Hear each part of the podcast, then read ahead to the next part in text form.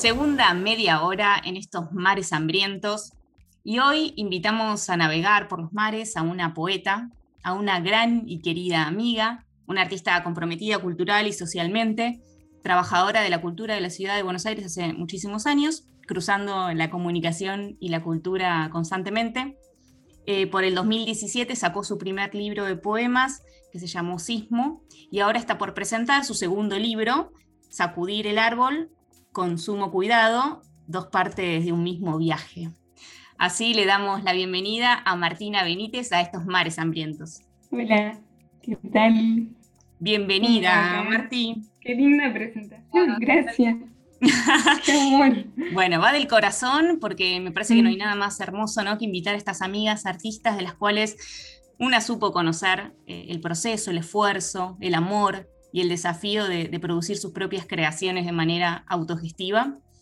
Y mm, recuerdo Sismo, tu primer libro, y muchas de sus partes, y me encuentro ahora con, con esta nueva creación y, y siento que, que, hay ahí como un salto en, su justa medida, casi como una tercera parte, ahí le digo, un salto en su justa medida, un crecimiento hermoso, em, con una primera parte eh, muy profunda, ¿no? un viaje, una invitación ahí a sacudir tu árbol familiar, a dar cuenta de lo que te constituyó, con algunos datos referenciales en parte que conocía y otros que no, que me sorprendieron muchísimo, y una segunda parte de reflexiones muy trabajadas, incisivas, sobre las relaciones de pareja, de amor, de amistad, de la vida, ¿no?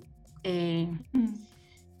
y un poco todo esto para introducir, quisiera que nos cuentes cómo fue tu proceso creativo en estos años, desde la escritura, por una parte, y te meto dos preguntas en una, mm. y también cómo manejas em, en esta tensión entre la propia historia de vida como, como fuerza de inspiración y el trabajo posterior para que esto sea un relato poderoso, una poesía.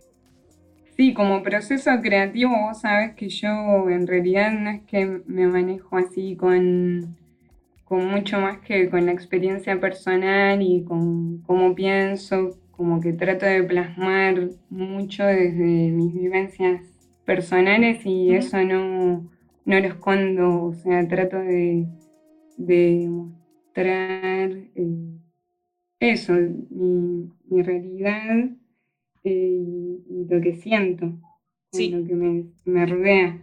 Y, bueno, y dejo que los, que los ciclos se den de una manera eh, llevadera para mí en lo creativo, en el sentido que trato de no, de no ponerle un, una fecha de vencimiento ni nada, sino que cuando siento que se cierra como el libro, eh, bueno, voy viendo si de repente aparece un escrito más que pueda entrar, eh, trato de mantener el concepto desde como que se me, se me presenta una idea y, el concepto del, libro está desde hace bastante. Hmm. Eh, como que después si escribo algo que, que, siento que sí va dentro de esa idea, va, va el libro.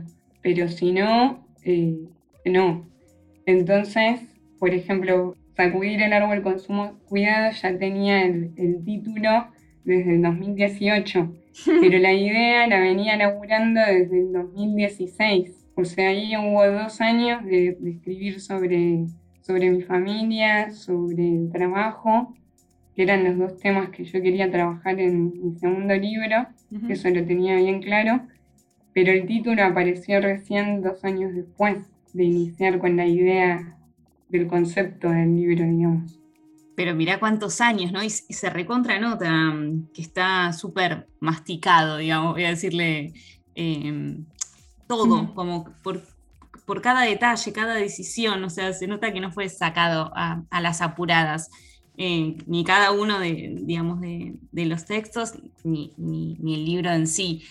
Y mm, justamente eh, eso te quería preguntar, ¿no? Es, el libro es un objeto bello en, sí, con, con, sumo cuidado, donde vos interviniste en cada una de tus partes, de las partes, ¿no? De la tapa, el color, las hojas, eh, la concadenación de, los textos, la comunicación. Esta vez no lo encuadernaste a mano. este, contanos un poco.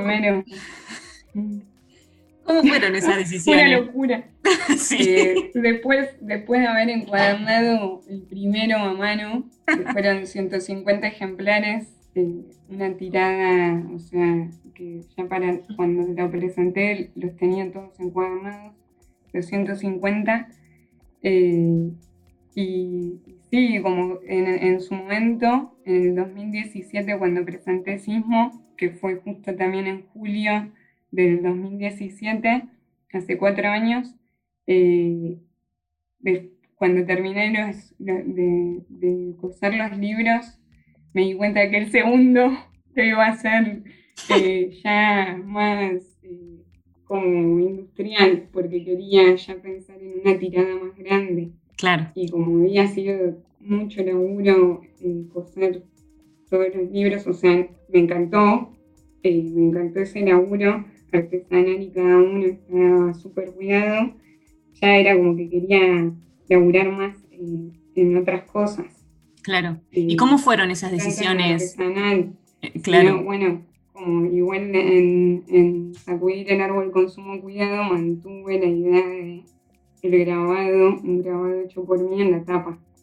Em, bueno, eso, contanos un poco entonces cuáles, cómo fueron las decisiones que hacen a la cocina eh, de la creación, ¿no? ¿Cómo fue el trabajo con Reina Ledesma y en el diseño editorial? Y como bien decías, que, estuviste eh, en esta bellísima tapa. Bueno, nada, contanos un poco la cocina de, este, este, este, esta creación. Mm. Eh, sí, el, grabado de tapa, yo ya sabía que lo quería para, para el, arte de este libro, porque ya también tenía la idea cuando fui al, taller de grabado y bueno, lo hice especialmente incluso para, para el libro. Eh, y después el, interior ya es también el mismo, un poco que sismo. Y Reina ya, ya estaba eh, muy en contacto conmigo por, eh, bueno, además de ser muy amigas, porque tenía sismo ella y le había gustado el libro y como diseñadora gráfica también trabajamos antes del segundo libro de este, habíamos trabajado en mis clases de inglés, que ella me ayudó a hacer el diseño y la estética para difundirlas, y eh, una versión bilingüe de Sismo, como segunda edición. Sí. Ya alargarla en bilingüe era la idea, pero bueno, ese lo, lo diseñamos, lo hicimos todo y todavía no lo pude imprimir que bueno, será el próximo eh, de este proyecto editorial, digamos, este sello editorial que, Reina claramente es, la, diseñadora gráfica. eh, entonces, me imagino, ¿no? Sí, mi alta dupla ahí, ¿no? Sí, le dije alta coequiper para volar. porque es, es genial.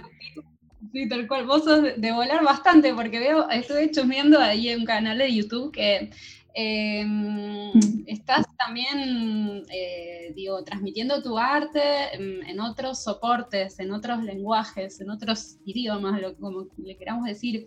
Hay mm, un acercamiento, digamos, más con lo que es eh, la, una realización de un corto. Vemos que hay em, digamos, algún poema, un, poema tuyo que se llama La verdad ahora, e interpretado por todos y todo, súper. Eh, hay una necesidad, ¿cómo se, eh, ¿cómo se manifiesta esta necesidad de indagar en otro formato? ¿Qué es lo que te atrae a vos del lenguaje audiovisual como, como soporte de expresión?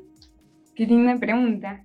Sí, la verdad que a mí me gusta el cine mucho y me parece que tiene mucha relación con eh, la poesía, o sea, la, la imagen, ¿no? El, como, si fuera el cómo plasmar desde otro lugar la poesía. Entonces siempre me interesó eh, darle una vuelta poética ¿no? a, lo visual. Y desde el cine me parece la mejor manera. Entonces, eh, con la poesía, o sea, con las palabras, sentía que, se podía también hacer eso, videopoemas y, y me encontré con una amiga eh, que, hacía arte multimedial, Malena Q, que ella hizo el diseño de la tapa de Sismo Y, y con ella hicimos ese videopoema. Ella, como estudiaba arte multimedial, tenía mucho esa, esa parte más visual. Eh, y, y, quiso hacer un videopoema con un poema mío. Así que fue más por, porque Maile también me propuso filmarme que porque a mí se, me ocurriera hacerlo. Eh, como que fue otra dupla con una amiga. Que las encontrás con facilidad, Marti, porque vos, eso, digo, inspirás eso y, me parece que está bueno aclarar que sos un artista eh, súper integral, digo, hiciste o haces y tenés experiencia en un montón de, lenguajes, ¿no? Eh, digo, desde, la foto, la radio, los audiovisuales, bueno, la escritura ahora quizá como, como tu forma, em, nada, la forma elegida ahora de expresión. Este, mm. Queremos invitarte a que compartas alguno de los textos. ¿Tienes ganas? Así, algunos de, la, de, la, primera parte y de la segunda parte. Lo que quieras eh, compartir con los oyentes de Mares Hambrientos. Bien. Bueno, les comparto uno de los primeros el tercero, en realidad, eh, del libro. Inés. Mi abuela tuvo una moto naranja, marca Suzuki, cuando tenía 50 y ya era abuela. Después tuvo un gato del mismo color, al, al cual llamó Suzuki. Los días de sol camina al vivero de Yuki y a veces a la estación a ver el tren con los niños de la familia. Vas a elegir otro también, ¿no? Sí, estaba buscando Juan. Bien, Juan, hermoso. Siempre pensé en Juan como inteligente y callado. Es el tercero de seis y quizás era difícil ser escuchado entre tantas voces. Me intrigaba su forma de hablarnos, con su pelo largo, la música que escuchaba y su generosidad. Yo era la hermana, la hermana menor. Él hablaba y compartía mucho más con Pilar, la cuarta de los seis. Eran más cercanos. A los amigos de Juan les gustaba Pilar, no se fijaban en mí. Yo no hablaba mucho con él antes de su grito desde Hong Kong. Había viajado por trabajo, clasificaba cueros argentinos que llegaban a China Quizás para un chico como él, a los 22, fue demasiado. ¿Para quién no lo sería? Llamó por teléfono una noche de invierno y el cumpleaños de Pilar se volvió una pesadilla. Ahí sentí que podía escuchar lo que quería decir. Tremendo. Me encantó, hermoso. Eh, bueno, el jueves que viene, ¿no? El 8 de julio va a ser la presentación, entonces, con transmisión en vivo desde El Blanco. ¿Cómo, cómo va a ser eso, Martina? ¿Cómo lo, estás pensando? ¿Por dónde se puede eh, además la transmisión ese día? El jueves 8, a las 20 horas, eh, vamos a empezar la transmisión. Tengo un cupo especial de amigos muy cercanos, dentro del obviamente entré mi amiga Carla y, ahí podrán ser 10 personas presencial por eso, también en streaming, porque todavía el cupo de, invitados no puede ser eh, el, que yo quisiera como para, bueno, que, no sea necesario hacer streaming.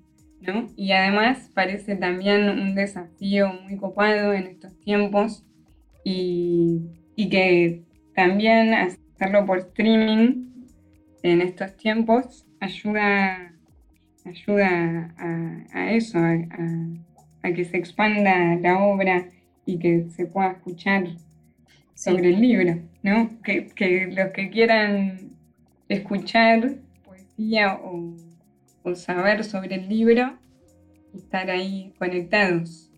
Martí, ¿cuáles son las redes, las redes sociales en las, cuales se va a transmitir y dónde pueden también comprar el libro a quienes estén interesados? Eh, las redes sociales por las que se transmite es en Instagram del Blanco, que es un espacio de, unos amigos, eh, en Palermo, el Blanco sea con C, eh, y en YouTube del Blanco. Después quizá también se transmite por mi Instagram y por mi YouTube Eh, pero eso, claro, lo van a poder saber bien en, las redes en los próximos días. Y también eh, va a empezar la venta del libro online. Pero bueno, eh, lo, ocupado para mí es que el streaming es una, una nueva propuesta, ¿no? Para, para también presentar el libro, una nueva opción. Totalmente jueves que viene, entonces, jueves 8 de julio, ahí en el blanco, atentes eh, todos para seguir la transmisión. Vamos un poco ya perfilando el, final de esta charlita. Te queremos invitar a viajar a las profundidades de tus mares aún más. ¿Qué proyectos, mm. en ese sentido, ¿no? ¿Qué proyectos culturales, artísticos, sociales se te asoman, Martín? Y más que nada, eh, difundir mi nuevo libro ahora eh, y estoy pensando también en, nuevos proyectos de libro, eh, pero mientras tanto, ahora mucho más no, te puedo adelantar, ¿no? Como que estoy en eso, escribiendo, pero sin nada definido para, para próximo libro. Y ahora con mis amigos del blanco, eh, ahí armando algo, algo nuevo dentro de su espacio. Pero bueno, ya, ya, se enterarán. Qué lindo, más proyectos. Marti, eh, para, para, cerrar, quedó pendiente alguno de los, de los poemas de la segunda parte del libro y me gustaría despedirte con eso. Ah, bueno, dale. La segunda parte, que se llama Consumo Cuidado, eh, tiene un poema en especial que les quería leer, que está casi al final, eh, que es A un vaquero. Dedicado a mares hambrientos. Sí, dedicado a mares, especialmente a un vaquero. No quiero tiroteo sin fin, a la intemperie solo porque sí. También puedo ser vaquera, no es solo para hombres, aunque en el cine haya únicamente cowboys. Después de mi movida, espero que el juego siga, que sea equitativo sería lo más justo, pero prepara el terreno y se va. Disparar solo para hacer ruido, ya no gasto pólvora, en nada. La economía está difícil y busco ser lo más ecológica que pueda. Que la conversación sea como el hogar encendido, abierta como un juego, porque lo vital es el fuego. Quiero calor de hogar, no quiero tiroteo sin fin. Gracias, Martí, por la dedicación, por, el tiempo aquí para charlar con, nosotras y por extensión a, nuestros oyentes del programa. Gracias a ustedes, lindas mares. Despedimos así a Martina Benítez de Mares Hambrientos.